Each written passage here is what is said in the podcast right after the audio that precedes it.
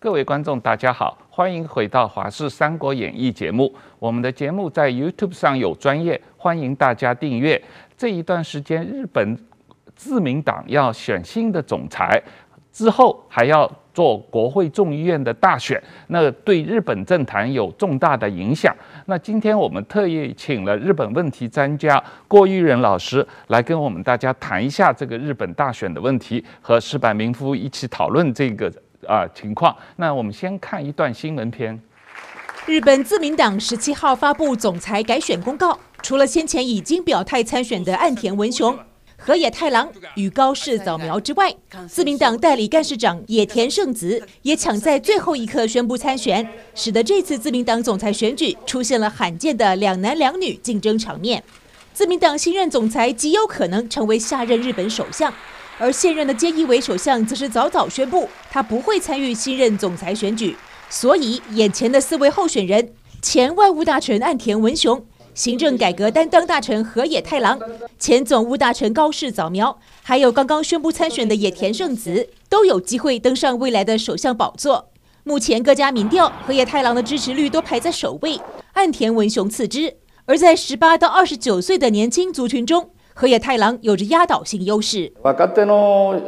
あの国会议员はですね、やっぱり选挙に自分としても生き残りたいから、そのために谁がいいかということであの投票行动に移ると思いますから。而对外关系方面，候选人都倾向以更强硬的态度对待中国。河野太郎原本就是亲美的自由派，而本来亲中的岸田文雄在宣布参选后，却格外强调台海安全的重要性。 至于高市早苗，一直都是自民党内的极右派，他经常参拜靖国神社，也支持修改日本和平宪法。眼前四强鼎立，谁会胜出？九月底就能见分晓。而国会大选则要等到十一月上旬举行。记者王浩整理报道。呃，郭老师，你能不能先给我们的观众介绍一下日本自民党总裁选举的一些机制啊和？三个主要候选人的这个基基本状况，然后呃，也再跟我们介绍一下日本这个国会众议院大选的这个状况，然后矢板有什么补充？我们先把这些呃基本的日本选举制度让观众比较熟悉一下。今年自民党总裁的选举哈，目前有可能的三位候选人就是已经表态了，呃，也获得这个联署有通过。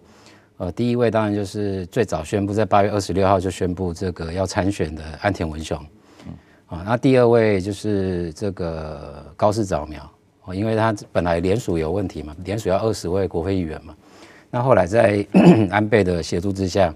他联署通过。那最后一位这个决定参选的是在九月五号宣布的这个河野太郎嘛，那这三位候选人的话，这个岸田文雄因为他是广岛出生。那我们都知道，二战结束的时候，美国在长崎跟广岛投下了原子弹嘛，所以导致于这个岸田文雄他是 比较和平主义者，比较反战啊，所以他在对中国的态度上面哦，他是倾向于用谈判的方式，不是那么强硬。然后再加上说他是这个自民党内算是比较属于。玩派系政治的高手，比较重视这个折冲协调，所以性格上面会比较 indecisive，就会变得比较优柔寡断，优柔寡断。对，呃，所以他基本上再加上他个人的这个性格非常低调，啊，非常低调，所以导致于说他的名望非常不高。那他在这次的选举里面，主要的支持的这个基础，第一个当然就是提到这个派系政治嘛。哦，派系的大佬相对觉得岸田文雄的路线比较稳定啊，嗯，比较稳定，对。然后第二个这个会支持他的就是工商业，工商企业界觉得他这个从他的从政经历看起来，他不会暴走，嗯，对。所以这是岸田文文雄的部分哈。那第二个部分就是河野太郎，那河野太郎的话，他这个是河野家第三代了，然后。嗯他的父亲虽然担任过自民党总裁，可是没有担任过首相，对，所以他等于说要完成三代未竟之功。那河野他是这个 Georgetown 毕业的嘛，所以他他基本上英文非常流利，他是在日本自民党内少见的美国通啊，嗯，对，他在担任这个防卫大臣的时候，他是可以直接跟这个美国的这个国防部，哦，这个直接沟通，意见一致性非常高，对，少见的美国派。那河野太郎常常玩推特，嗯所以他粉丝两百多万人，然后他他非常强调这种直接对话，嗯那可是也因为他这种呃比较标新立异，在自民党内这么传统的一个政党。呃，河野太郎的做法并不得到这个派系大佬们的支持啊。嗯。然后，尤其在几个议题上面哈，第一个，河野太郎是主张要废核，嗯，他不要核电，所以，所以这个这一点对日本的呃大企业来讲，是一个这个非常高的不确定性啊。嗯。那第二点是河野太郎他支持女系天皇，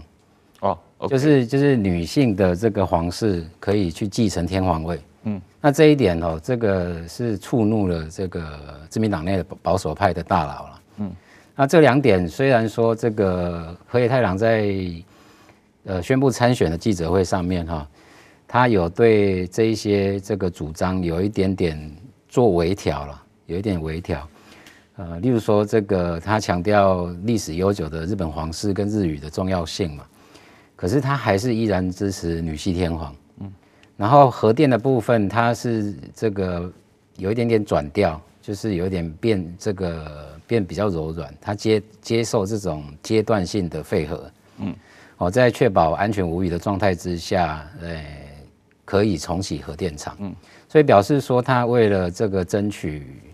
呃，往中间挪动嘛，争取保守派的支持，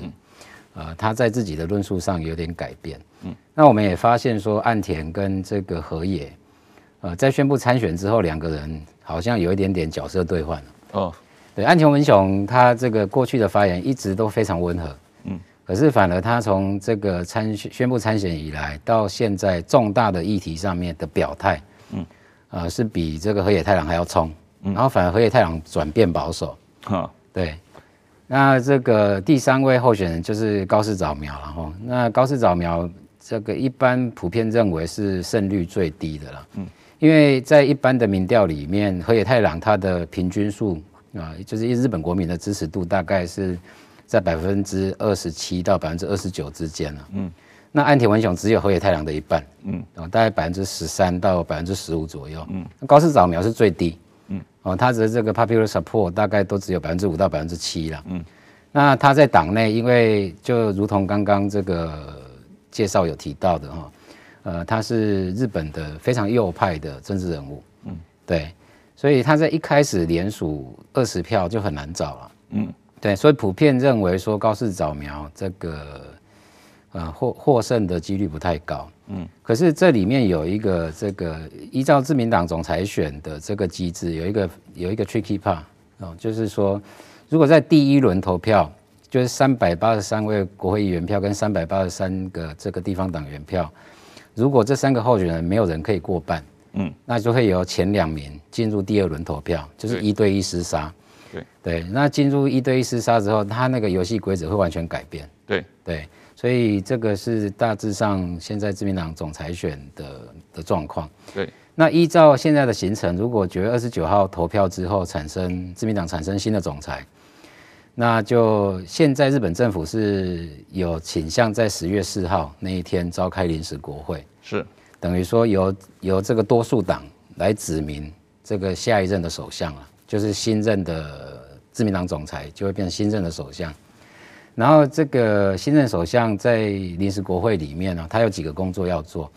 第一个，他要发表这个施政演说，嗯，哦，他主要的施政方针。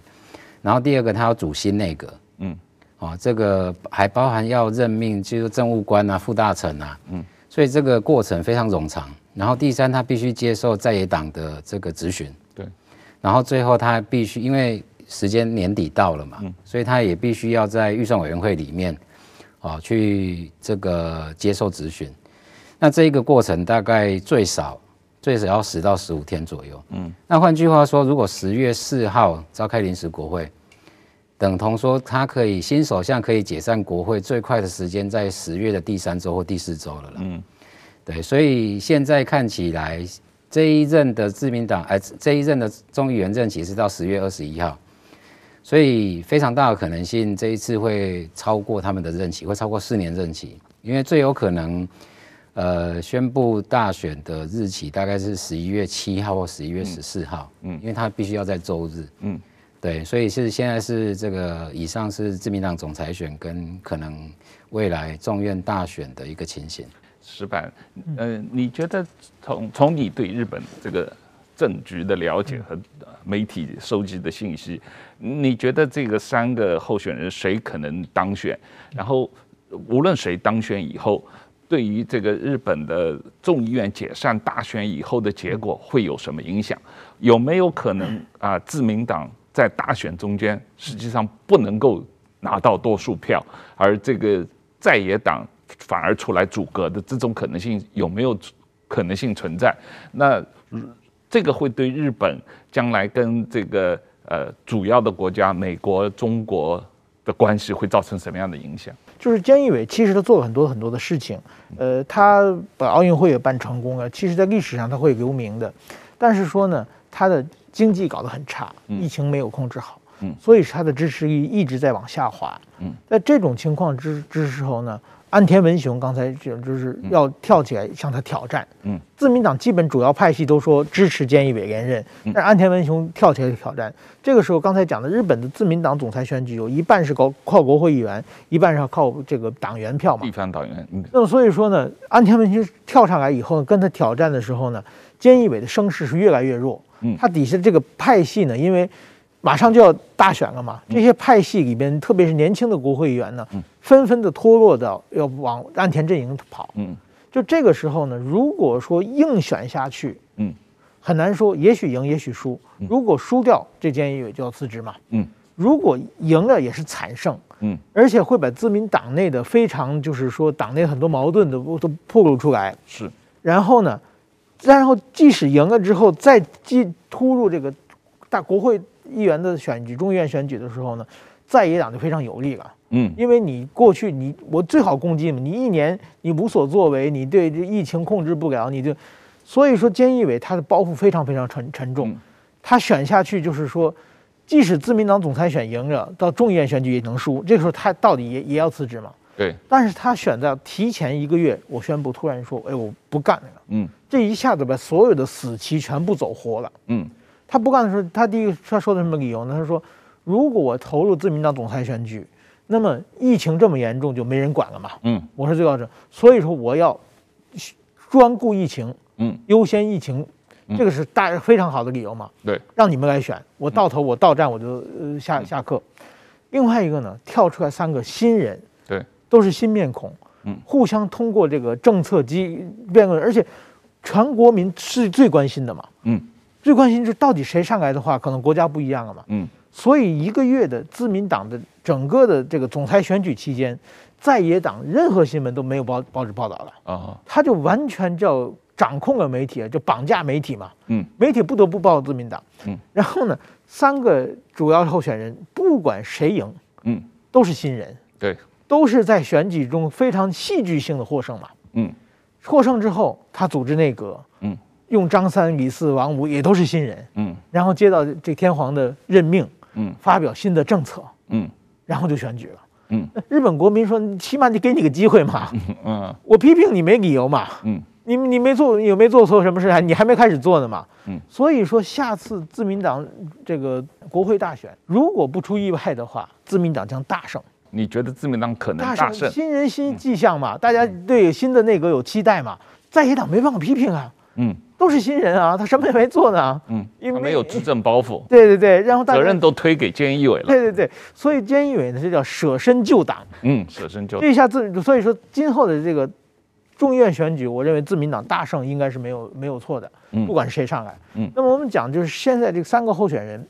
三个候选人呢，就是说如果按左中右来比的话，嗯、这河野太郎是最左的。嗯，就是最左的呢，就是说这个呢，就是说。呃，这个岸田文雄是中间，嗯，高市早苗是最右的，嗯，这个左右呢，就是说，呃，有人说是亲中亲美，这个都是基本上都都是亲美，这个温度不一样，但基本上都是亲美，没没有说像张亚中那种亲中的，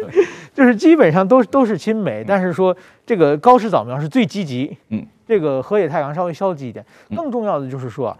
就是安倍路线，右边是安倍路线。安倍路线是什么呢？重视日本的传统，嗯，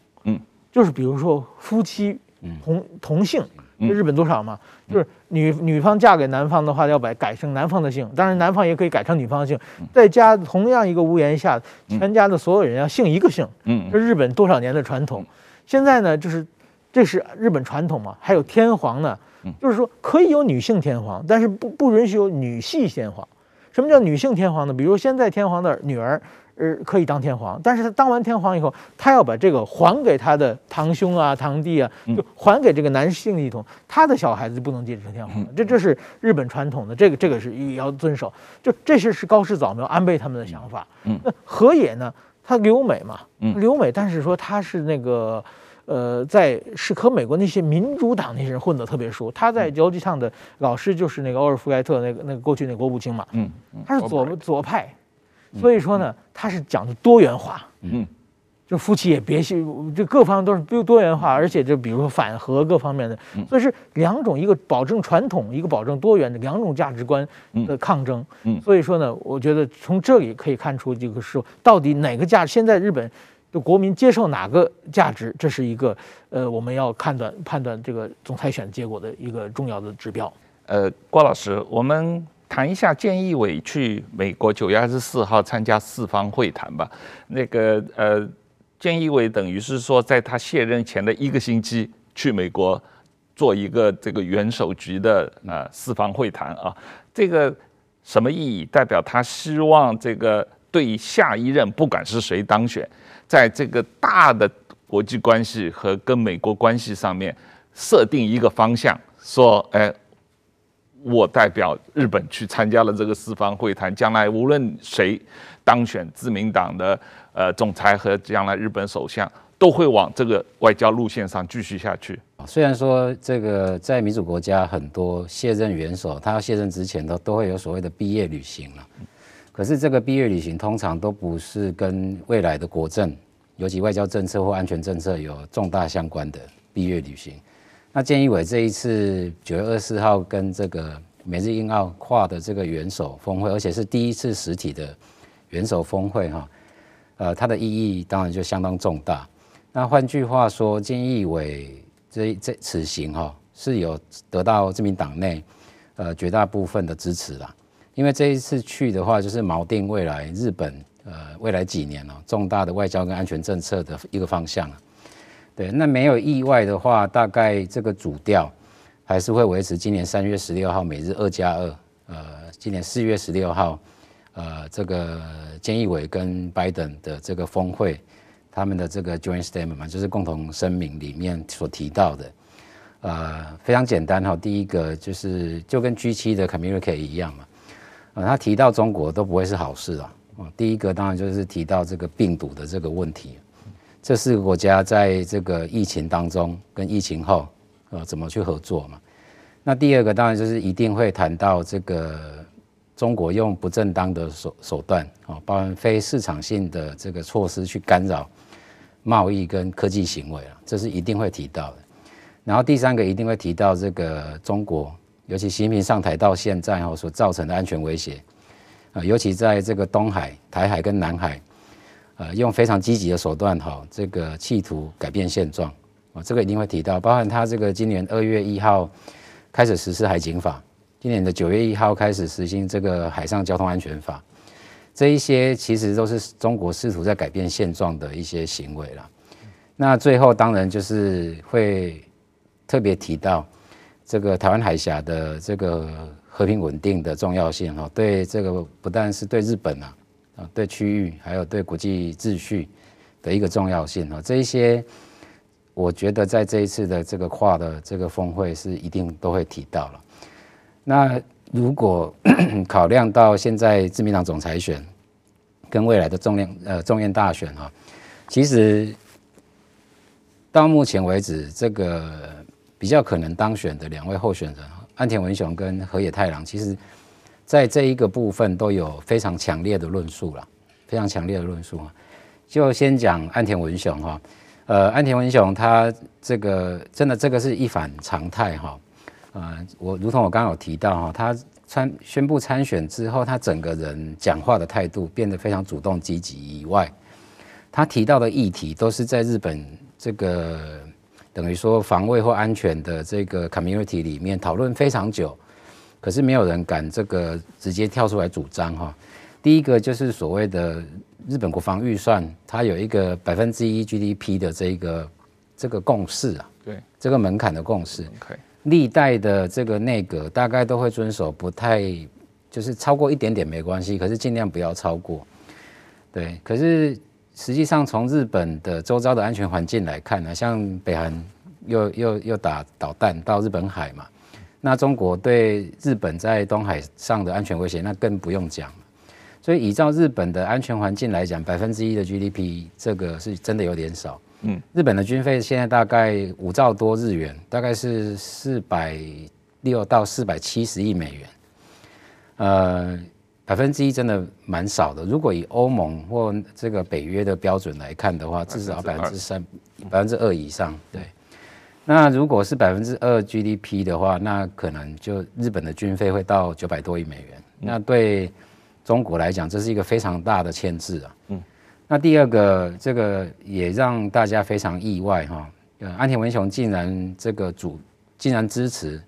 呃，自卫队应该要发展所谓的敌基地攻击能力，嗯，就是所谓的策源地的攻击能力哈，这个在日本讨论非常久了，大概超过二十年以上，嗯，那岸田文雄竟然跳出来，就如同我刚刚提到的，他在广岛出生的，嗯，所以基本上他在安全政策上是倾向非常保守，嗯。结果他这个上周提的这个主张之后，这个大家跌破眼镜。嗯，那所谓的敌基地攻击能力，就是日本在掌握明确的情资，哦，有他国准备对日本发动直接的武力攻击的时候，哦，日本可以针对这个攻击的策源地，哦，直接去瘫痪它。哦，日本官方是用，诶，自民党内部的草案是用瘫痪，嗯，它不是用攻击，嗯，瘫痪有非常多方式嘛，你可以瘫痪它的电网啊。嗯，哦，瘫痪它的网络啊，不一定是要直接用攻击的，那当然这个方式非常多，可是最重要的是岸田文雄竟然这样子主张，嗯，对，呃，第三个岸田文雄提到这个其实是美国跟日本在美日同盟里面也讨论非常久的，嗯，就是海上保安厅跟海上自卫队之间的这个任务的协同合作，嗯，对，如同我们所知道哈，其实中共。很早就把这个武警归到中央军委会，嗯，然后后来把海警归归到武警。那换句话说，中国的海警基本上它就是跟解放军是一条边，对，都是军方的，对，都是军方的。那到目前为止，日本海上自卫队跟这个海上保安厅还是二元的，嗯，还是二元的。它等于说，这个从二零一二年中日因为钓鱼台的事情有争执以来，日本海上保安厅是用一个。一个厅的所有的这个资源在对抗一个国家，对抗中国这么大的国家，所以安田文雄有特别提到这个要整合海上保安厅，跟这个海上自卫队之间的任务协调，嗯。那这一点也讲真的也让我们蛮意外的，嗯，那反倒是当担任过防卫大臣的这个河野太郎，嗯，他在这个安全政策上到目前为止并没有太多论述，嗯。他只有强调这个要强化美日同盟的共同贺主性，嗯，然后要找主要的民主国家，呃，筹组联盟，嗯，他只有提到这两点，嗯，然后第三有关台湾的部分，岸田文雄是非常明确的表态，嗯，非常非常明确的表态，这个如果台海发生不测，那对日本的国家安全是极大的威胁，所以要加强跟台湾之间的合作，嗯，虽然他没有提到怎么合作，嗯。那反倒是河野太郎到目前为止是完全没有论述到跟台湾未来的关系。嗯，对，所以这个菅义伟到美国去开这个 Quad Summit，呃，大概那个主调会这两位候选人在到目前为止的所有的这个政见论述里面。大概细节都有涵盖到。石板先生，你觉得从日本的整个对外政策的角度来考虑的话，这三个候选人，自民党的总裁候选人，无论谁当选，会对日本的对外政策有重大的改变或者影响吗？因为我听说的是，这个拜登是积极要求他去的，嗯，菅义伟本来不想去的，嗯，就觉得我国内这么忙，我刚跟大家说我重视疫疫控制疫情，嗯，然后突然给我叫去美国了，这个好像那个不太，但是说呢，美国是拜登是非常非常积极的，嗯，另外一个呢，就是说还有一点就是菅义伟他这一次不是自民党总裁选被人斗下去的，嗯，是他把位子让出来的，嗯，然后上来这三个呢，其实都是等于说呢。跟菅义伟个人关系还算不错的，嗯，而且就是说，菅义伟不管谁上来的话，对下一任政权都有一定的影响力，嗯，而而且呢，这一次自民党总裁选举的重要的争点，不是在。国防不是在对外关系，而是在日本内政的问题。所以说，不管是谁上台的话，都会继承菅义伟的这个路线。其实菅义伟本人他也是继继继承了安倍的路线。路线对对，安菅义伟这个人很奇怪，他是刚上台的时候，大家都说，哎，这菅义伟啊，只只懂内政，然后呢，外交是完全是小白，所以大家很担心嘛，因为安倍是个外交强人嘛，对不对？结果菅义伟一年下来。嗯，内政什么成绩没做出来？外交上这个硕果也给给很多这个安倍想做的没做到的事情，比如说和美日首脑会谈啊，什么七国工业会，这都菅义伟。结果原来才最后才发现，他专长原来是在外交上面。这个菅义伟去美国呢，我觉得现在日本面临一个非常重要的转折点，就是说什么呢？美国日本的国际地位、战略地位发生一个非常大的变化。嗯，日美国希望日本在安保方面扮演更多的角色，嗯，这个是一个非常非常重要的一个政策转变。因为过去啊，呃，美国的军方曾经有人说过，就是说，呃，为什么要有日美安保呢？日美安保是瓶子盖，但是这瓶子盖有很多的解释，有一种解释就是说，把这个瓶子盖呢是把就是。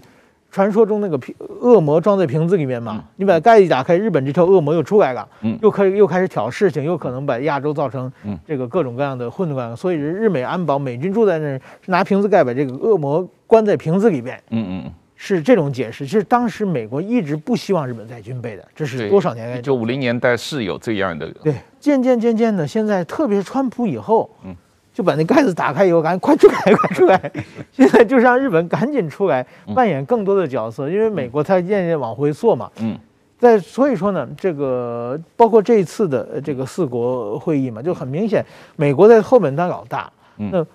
围堵中国。嗯，中国的东面负责日本放手。嗯，中国的这个南面东南面是属于澳大利亚。嗯，中国的西南面是印度。嗯，你们几个把中国给我看好了，不要让他轻举妄动。然后呢？让日本呢更能积极的，就是说，日本过去有和平宪法，其实在，呃，很多事情是做不了的嘛。嗯。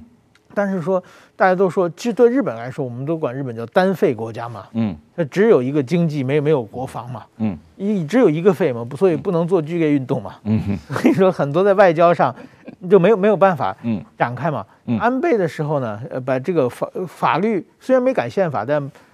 做了很多有关的法律，嗯，让日本的可以手脚可以放开一点，嗯嗯嗯。现在呢，不如说美国说你可以这个动作放得更大一点，嗯。然后呢，美国我认为就是川普到拜登交给日本的第一个任务，日本你想重新变成一个普通的国家，其实变成普通国家是日本自民党长期以来的一个目标嘛。对，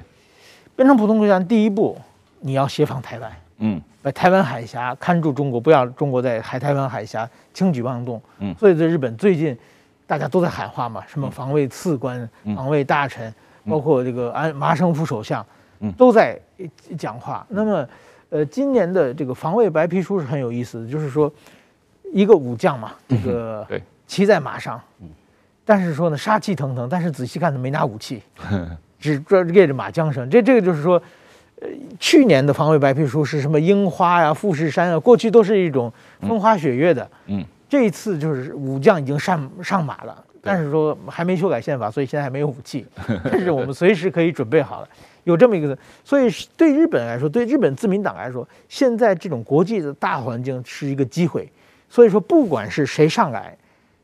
有的人走得快一点，有的人走得慢一点，嗯，但是方向我认为都是一样的，就是说日本。为了变成普通的国家，修改宪法，在安全保障、国防方面能发挥更大的力量，在亚洲扩大日本的影响，这个方向是一样的。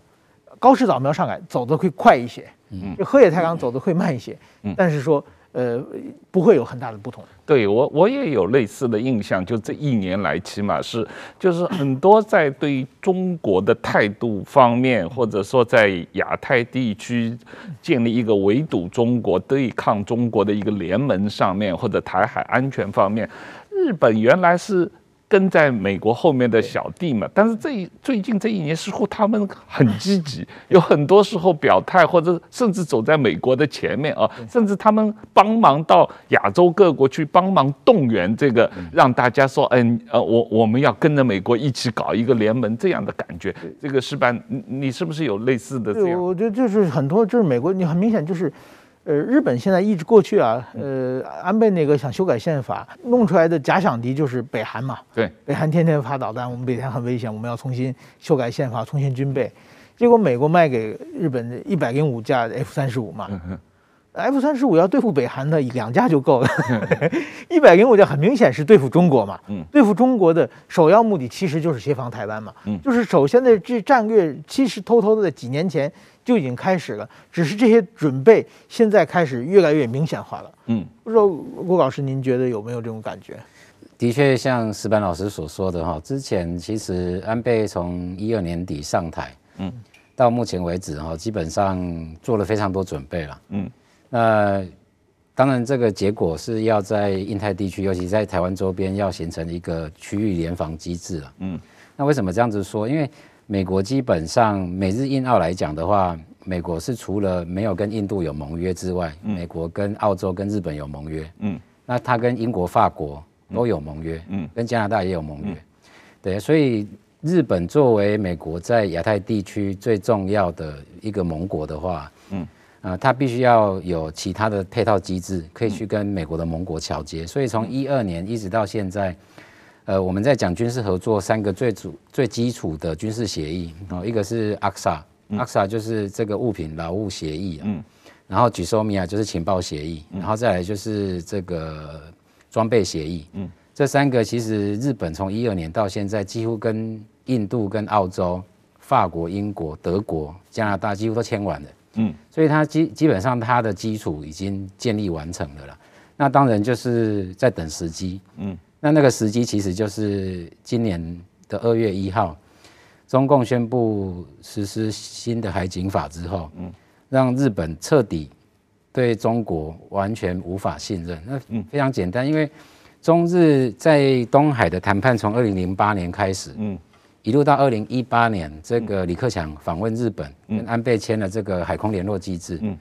日本人本来想说没事啊，嗯，结果中共是变本加厉，嗯，对，而且还 betray 这个 agreement 啊，就是我跟你签了之后，我反而还变本加厉实施这个海警法，嗯，允许中国海警必要的时候行这个使用武器了，嗯。那所以换句话说，对日本来讲，已经孰可忍孰不可忍的了。嗯，所以我们看得到，从今年年初开始，日本对中国的态度丕变，整个大改变的了。嗯，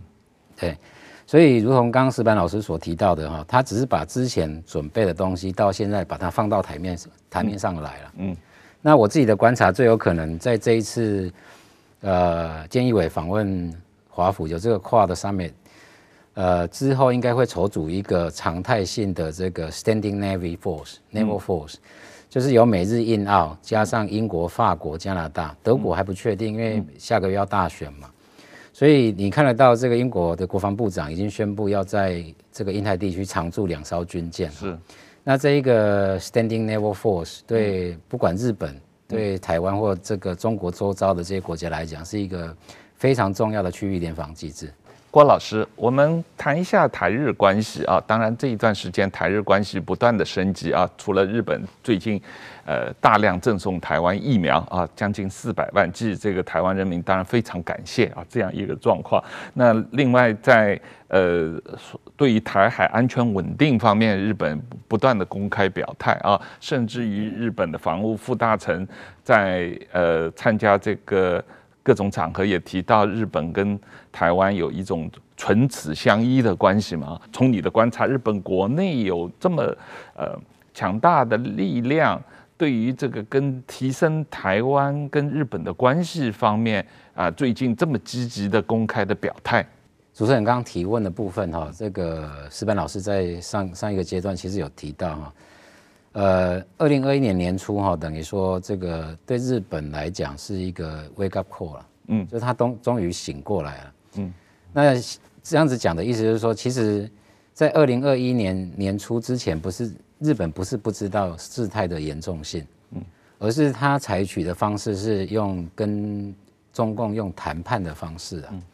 那这个非常可惜哈，这个其实国民党跟老蒋是最有经验的，嗯，他不跟共产党谈，嗯。就形势都还大好，那越谈越糟糕，就到最后就兵败如山倒哈。那所以整整个这个日本从二零一二年因为钓鱼台的事情跟中共搞的关系非常不好，这个过程就是中共对日本的做法就是以战逼谈，嗯，就是他不断的用这个用这个军机军舰用海巡舰，嗯，去绕钓鱼台，嗯，然后逼迫日本谈判，嗯，然后再以谈养战。嗯，所以在谈判的过程，中共对日本的施压又越来越强。嗯，对，所以在这个过程当中，等于说日本完全掉进这个陷阱了。嗯啊，那他们不是不知道啦，只是说这个还一直认为说谈判是有和平的希望的啦。嗯，所以才会在二零一八年李克强访日的时候，安倍这个非常开心嘛，嗯，跟李克强签了这个蛮多协议的哈。嗯，那到今年突然发现整个被骗了。嗯。那除此之外，还有一个非常重要，就是如同刚刚石板老师有提到，今年的日本防卫白皮书哈，嗯，他有特别针对台湾的部分去做论述，嗯，呃，这个跟中山泰秀啦、麻生啊，这个非常多的日本政要的发言，其实有直接正相关，嗯，因为他日本观这么多年观察到两个非常重要的趋势，嗯，第一个趋势就是中共在台湾周边的军事行动。嗯，密度跟这个频度，嗯，都增加非常多，嗯，哦，事实是在切香肠嘛，逼迫台湾要接受这个统一的谈判嘛，嗯，那另外一个趋势是跟这个直接相对冲，嗯，就是从川普这个二零一七年一月二十号上台，嗯，一直到这一任的总统，嗯，Joe Biden，嗯，对台湾在这个军事跟防卫上的这个支持，嗯，决心是越来越坚定了，嗯。所以日本的预判在台海周边发生这个冲突的美美中在台海周边发生冲突的几率是非常高。嗯，那对日本来讲啊，日本的西南诸岛就是连到台湾的东岸嘛。是啊，如果一百多公里的对对，嗯，所以如果台湾真的发生不测的话，基本上日本是完全没办法免于事外的。嗯，我有注意到一些这个日本的学者哈，嗯。呃，当然，这个是从日本国内的法法律的角度来看，嗯，如果台海有事啊，嗯，啊，还这个去讲说这个自卫队或日本不一定会介入，嗯，因为没有法源，嗯，那我觉得这个是太学理探讨了啦，嗯，对，在军事实务上，如果真的台海周边有事，嗯，日本完全没办法置身事外，嗯，对，更不用去讲说这个美国在冲绳，嗯。有他在东亚两个最重要的军事基地，一个加索纳，一个普天间。嗯，这两个是美国在整个亚太地区最重要的两个基地，在哪里？在冲绳。嗯，对，然后距离台湾那么近啊。嗯，对，所以这个我我觉得对日本来讲，今年年初开始已经这个其实以前就看清时事了时态了啦。嗯，那今年只是把它放到桌上，啊，就是跟老公说。呃，我就不再跟你遮遮掩掩了啦。嗯，对，所以我，我我觉得今年的态势是这个样子的。是板先生，你怎么看？我以为这个本来习近平去年这个呃奥运的时候是准备要访日的啊，正式，因为习近平从来没对日本正式的国事访问过嘛啊，但。呃，今年后来因为疫情的关系，奥运延迟了，所以今年日本也呃，习近平也不能访日。习近平已经有六百多天没有离开中国了啊。新任的首相无论谁当选，呃，会有想要恢复邀请习近平访日吗？呃，这个外交上的话，就是说已已经是菅义伟也没有要求过，但是说外交上发出的邀请的话。不管换谁和首相都会生效的。嗯，安倍是二零一七年的时候邀请习近平，嗯，那这个一直其实菅义伟的时候，只要日方不说我上次邀请不算了，算了，嗯，这个邀请永远有效，所以中国可以在自己方便的时候可以去。所以说下一任首相，我想这个是应该是还会继续。那么明年的话，是中日邦交五十周年嘛，嗯，中国现在希望通过跟日本搞好关系，变成一个作为一个和美国。嗯，恢复关系一个突破口嘛，嗯，所以说中国会很积极展开对日外交。那么日本到底是谁上来？那如果是高市早苗上来的话，完全不一样。高市早苗前几天接受产经新闻的这个采访的时候，他说：“如果我当选之后，我希望能以首相的身份去见蔡英文总统。”嗯，那这样的话，而且高市早苗他是说到做到的。嗯。他这个人是有点更投心情、更投心情型的政治人物啊。呃，他如果真的当选的话，这个实现之后呢，中国就别说习近平访日，蔡英文访日可能比较快一点。呃，那么刚才还讲就是日日本啊，其实就是刚才郭老师讲这个日本有很多限制嘛，这个法律上，呃，当然有和平宪法嘛，嗯，呃，日美安保也只能是保护日本嘛，那台湾海峡有事在法理上其实很难突破嘛，嗯。呃，前不久不是有一个二加二，自民党和民进党二加二嘛？那么在下谈，后来我跟一些人私下交流的时候，我说这个谈有有什么用？他说很重要啊。嗯，这个我们有一个好办法。嗯，我说什么办法？他说美国的加手那个冲绳浦嘉手纳基地嘛。嗯，我们事先谈，谈完以后，加手纳基地旁边找一块空地，嗯，给它划入加手纳这个基地之内。嗯，然后呢，都说好了。嗯。如果有一天突然间中共对台湾发起动进攻的话，嗯，台湾先把导弹奔着嘉手纳基地那块空地打上，打一颗导弹，嗯，然后呢，日本本土受到攻击，美军基地受到攻击，日美同时向台湾宣战。一一定啊，就先打先打我，符合日本啊，然后台湾马上投降。投降之后呢，在国际法战争的话，这个投降的自己的军队要保护的。所以说呢，日美就可以非常名正言顺的去这个。呃，参参战嘛，所以说就是日本的所有的法律的问题全部解决。呃，这个这个是写小说吧？这个 对对对，所以所以说一定要谈啊，一定把那个空地说好了，不要伤到人啊。所以说这是这个解决这个日本法律上的一个好的办法啊。当然，所以说日本就是这这个确实台湾这个是唇亡齿寒啊。嗯。但是最后我想稍微讲一点，日本最近对台湾很大的不满就是还是东北的食品问题啊。嗯。这个其实不管送疫苗各方面的是。一买一一件事归一件事，但是对台湾，就是对日本的这个赈灾事后的这个日本东福岛等地的这个食品问题，台湾和中国、韩国一样，就是不是以科学数据为根据，而是以地域为根据，对，就是拒绝日本食品的问题。这个其实日本的很多这个就是政要和官僚，其实心里这一点。对台湾有一些不太理解了，他们认为这不是食品安全问题，是地域歧视问题嘛？对，这个问题希望台湾早日解决了。是我也是觉得台湾对于这个问题的这个内部的民意啊，这个确实是有问题的。一个就是日本内部的民意，当然有两年多以前通过公投嘛啊，但是公投一般有两年的限制，两年以后可以重新谈这个问题啊。第二，对于日本加入 CPTPP 有绝对的啊不。台湾加入 CPTPP 有绝对的影响嘛？啊，那第三一个，这个呃，从科学的角度，国际社会这么多国家都也已经接受了日本的东北的食物，因为他们确实是符合科学标准的啊，所以台湾呃这个整个政府应该在这个问题上更大胆一些，更这个做的呃更多一点啊。但是台湾因为有现实政治的嗯考虑嘛，因为这个十二月份要。有公投，那个是现实到美国的呃来租问题。那如果那个公投呃如果是被通过了，美国来租又限制了，那台湾政府再要提出日本东北食品进口的话，呃，可能很困难啊。这个从这个角度来讲，台湾政府可能要做的工作还是蛮多的。我自己是觉得这个问题对于台湾总体的发展跟美国和日本的关系虽然说它实际影响的可能贸易金额是很小的，呃，但是作为一个台湾一个信守国际贸易准则的这样一个呃自由开放的经济的这样一个国家来说，这个是很关键的问题嘛？郭老师你怎么看？我们都知道，二零一八年的十一月，民进党在这个九合一地方选举哈，呃，是滑铁卢啊，嗯，这个输得非常惨嘛哈。这个执政的县市席席次也萎缩到只剩下六席了。那在那个整个氛围，当然这个福岛的这个食品是当时国民党所提议的了哈。那后来也也通过。那这一个部分，我觉得是因为这个议题当时在一八年选前就已经整个被妖魔化了啦，嗯，被带风向了啦。那这个对于公投的这个结果，政府当然要遵守嘛。嗯，那这个限制到这个二零二零年的年底了。嗯，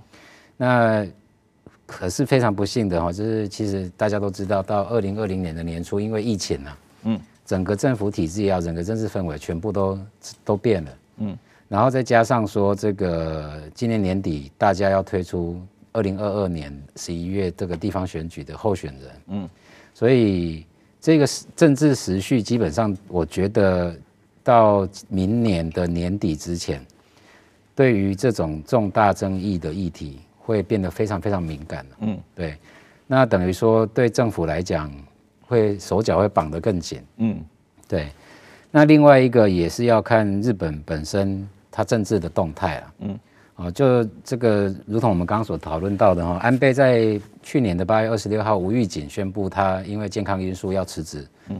然后这个九月十六号菅义伟上台，一直到现在哈，嗯，日本的政治其实也跟疫情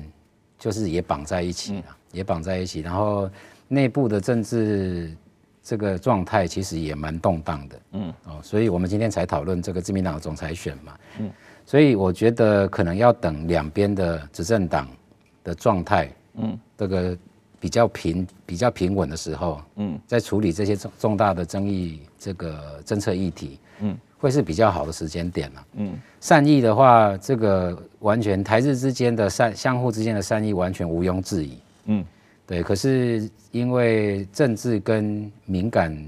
性的这个政策议题的操作，嗯。本来就是需要高超的政治技巧跟政治智慧了，是，所以我觉得这个我们日本的朋友倒也不用太气馁，嗯啊，对台台日之间的这个友情跟这个善意是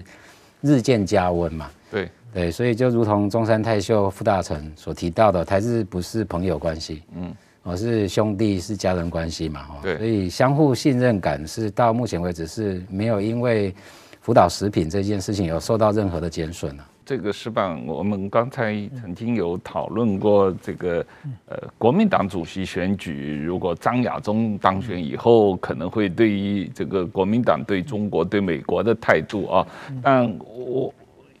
国民党主席选举，无论结果是谁当选，他们对日本的态度是会怎么样？日国民党在台湾。实际上，国台湾的呃在野党，无论是国民党也好，民众党也好，嗯，总体来说是相当反日的吧？民民众党倒应该没有吧？因为好像那个没有很明确的。柯文哲市长的儿子马上就要去日本留学嘛，因为疫情，他他在东大留学，而且日语据说很好嘛。嗯。然后我我上次采访柯市长的时候，一见面他就跟我说，他说我父亲日语非常非常好，我的儿子日语会非常非常好。嗯，我们家就我不会日语，然后就是在那里讲，就是他们应该是，应该是，我觉得民众党还好，但是国民党的话，他有一种就是炒作抗日啊，炒作历史问题来维持这个政党的这个正当性嘛。嗯，他觉得抗日战争是我带领打赢的。嗯，所以虽然这种这种诉求到现在为止已经在台湾，特别是在台湾是基本上。诉求的这个能量是已经很很小很小的了，但是说，比如像张亚中这些，他们这个传统的国民进党的这个国民党的价值观的人的话，还是跟这个把历史问题啊，这个战争问题，还会放到很高很高的位置。其实我觉得这某种意义是在迎合北京嘛，嗯，北京也是拿这个，所以这这种一唱一和的话，其实我想在台湾是没有多大的空间的。那么就是说，当然说现在，呃，日本的代表处。呃，之前面也经常有一些统促党去抗议嘛，那基本上我觉得日本也认为这不是台湾主流的声音，嗯，所以我认为就是如果说张亚中他们当选了，国民党走再次拿出反日路线，在台湾是应该没有市场的。对，但是如果比方说这个像刚才讲到的高师早苗，他常常去参拜靖国神社啊，或者他在很多日本传统问题上立场。很坚定啊，钓鱼台啊什么？那国民党常是不是有可能因为什么靖国神社参拜问题或者钓鱼台问题又开始闹事了。呃，其其实我我我自己的观察哈，虽然我不是做台湾政治研究的哈，呃，我发现国民党它的整个党的这个生态哈，跟它这个发展的路线，呃，他没有他没有去注意到一点，台湾社会的这个它的动态其实非常快。那第一个，台湾是其实从古时候到现在，台湾是一个高度移民社会。嗯我台湾现在大概每十对的新人就有一对是跨国婚姻，每六个新生儿有一个是混血儿。嗯，对，所以台湾其实它不是一个 sitting duck，它它其实是动态非常高的一个国家。嗯，然后第二个就是因为它动态非常高，所以 younger generation 就是它这种年轻一代的非常容易产生所谓的历史断片。嗯，就是它不会，它在他的日常生活里面对于一些重大的历史事件哈。他不会一直 carry 在，就是不会一直就是去形塑他的意识形态或者他他的想法了。嗯，对，所以我觉得国民党是时空错置哈，嗯，就搞错了。嗯，对，所以去炒作这一个部分，跟现实上我们看到台日之间，嗯，呃，非常多的实实际交流跟互相帮助，而且你要注意到哈，没事的时候台日关系其实都还好。嗯。出坏事的时候，台日关系都会升温，急速升温。嗯，例如说日本的这个三一大地震，嗯，台湾的大地震，嗯，台风的时候，像这次疫情来了，嗯，台日关系都是急速升温。嗯，对，所以包含中共对台湾、日本的威胁，嗯，哦，这些只要有坏事，台日关系只会更更紧密的合作了。嗯，所以国民党操作这些议题跟意识形态，嗯。我觉得是时空错置，搞错了。嗯嗯，对，当然我们希望看到蔡英文总统可以尽快正式访日啊！如果有能够实现这样的情况，当然台湾人民会非常高兴。好，今天我们就讨论到这里，谢谢大家。